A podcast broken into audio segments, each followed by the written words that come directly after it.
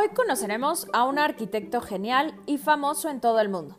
Su nombre es Antonio Gaudí Corbet. Él nació el 25 de junio de 1852 en un pueblo llamado Reus, ubicado en Cataluña. Eso está en España. En ese poblado pasó toda su infancia.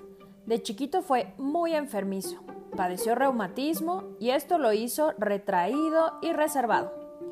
Su padre y su madre eran de familia de caldereros, es decir, que hacían calderos y grandes cosas con el cobre, como unos grandes toneles para conservar el vino. Su madre se llamaba Antonia y su padre Francesc. Vivía con ellos en una casa muy sencilla y con frecuencia iban al pueblo de su madre, donde pasó grandes temporadas contemplando la naturaleza. Gaudí tuvo dos hermanos mayores, Rosa y Francesc. Estudió en la escuela de su pueblo donde tuvo muchos amigos. Cuando tuvo suficiente edad, se fue a vivir a Barcelona con su hermano Francesc, quien estudiaba medicina. Gaudí estudió arquitectura. Pocos años después de haber ido a Barcelona, mueren su hermano y su madre. Su hermano murió muy joven, de tan solo 26 años.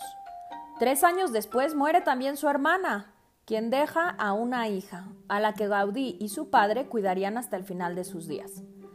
Todas estas muertes afectaron mucho a Gaudí, que se volvía muy pensativo. Por fin se tituló de la carrera. Cuando le entregaron su título fue muy chistoso porque él siempre se inclinaba más por estar distraído con las cosas que le interesaban y no por lo que impartían en la escuela. Así que cuando le entregaron el título, el director dijo, hoy hemos dado el título de arquitecto o a un genio o a un loco. El tiempo lo dirá. Y qué chistoso, pero realmente el tiempo lo dijo, porque se convirtió en un arquitecto súper revolucionario y conocido en el mundo entero. Miren, si ven las casas que construyó Gaudí, son fantásticas. Parecen casas como de otro mundo, aunque son copias de la naturaleza. Hay una que tiene unas columnas que parecen los huesos de las manos. Hay otra que el techo parece el lomo de un dragón y otra hasta arriba tiene la forma de los cerros que están alrededor de la ciudad. Así, Gaudí siempre tenía ideas geniales. En el Parque Güell hay un enorme dragón que es una de las fuentes y está hecho de puros pedacitos de cerámica, de vidrio, que le dan color y diseño a la figura. Esta técnica de pegar pedacitos se llama trencavis y le gustaba mucho a Gaudí. Le quedaba muy bonito lo usaba para sus flores, sus soles. Les encantaría ver todas estas obras maravillosas y fantásticas que hizo Gaudí en Barcelona. Como pueden ver, todas las obras de Gaudí están inspiradas en la naturaleza y por un profundo sentimiento religioso. Su fe llenaba toda su personalidad y su obra.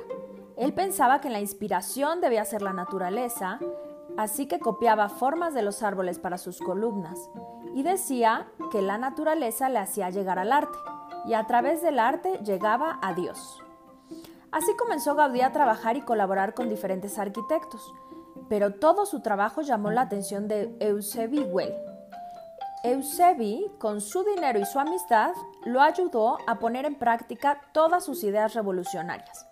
El día que estaban terminando el Palacio Well, que era la casa donde vivía Eusebi, una persona comentó, pero ¿qué cosas más feas ponen aquí? Eusebi abrazó en ese momento a Gaudí y le dijo, ahora me gusta más.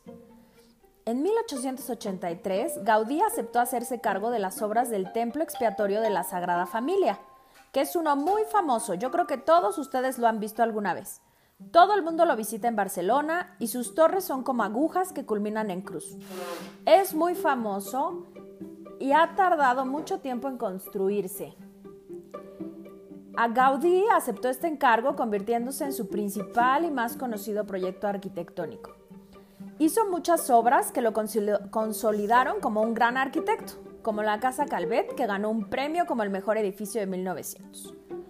¿En tanto que creen? Pues sí, Gaudí se enamoró de una mujer que se llamaba Pepeta Moreo, pero no logró conquistarla entonces se puso muy triste y se volvió más introvertido y religioso.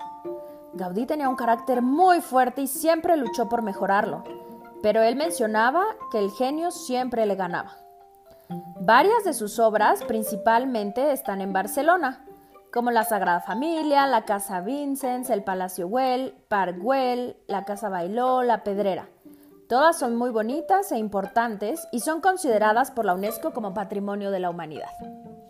Así fue pasando el tiempo y Gaudí se dedicó tanto a su trabajo que dejó de lado su vida social, dejó de ver a sus amigos y cuando murió su padre se aisló aún más. Desde entonces solo se dedicó a la construcción de la iglesia de la Sagrada Familia. Y como muchas veces no tenía el dinero para continuar con la obra y pagarle a los trabajadores, a la catedral se le conocía como la Catedral de los Pobres, porque tenían que pedir ayuda, pedir limosna, para que la gente pudiera ayudarlos y continuar con la construcción. Un día que salió de su trabajo, como hacía siempre para ir a rezar a la iglesia de San Felipe Neri, lo atropelló un tranvía. Y como iba vestido muy pobremente, pensaron que era una persona de la calle. Lo dejaron ahí un rato, Finalmente alguien lo levantó y lo llevaron al hospital, donde murió horas después. A su funeral fue muchísima gente y lo enterraron en la cripta de la Sagrada Familia, quedando unido así a su proyecto que tanto quería. Yo los invitaría a que consultaran y vieran en el Internet muchas de las obras de Gaudí. Fue un hombre que realmente plasmó su fe y que realizó igual que nosotros podemos hacerlo o sea, hacer todas las cosas por amor a Dios. La belleza, decía él, es el resplandor de la verdad. Y como el arte es belleza, sin verdad no hay arte. Así que, pues vamos a ver todas las obras de Gaudí, vayan a internet, vean las obras de Gaudí y veamos cómo hacemos todas las cosas por amor a Dios. Nos vemos la próxima semana.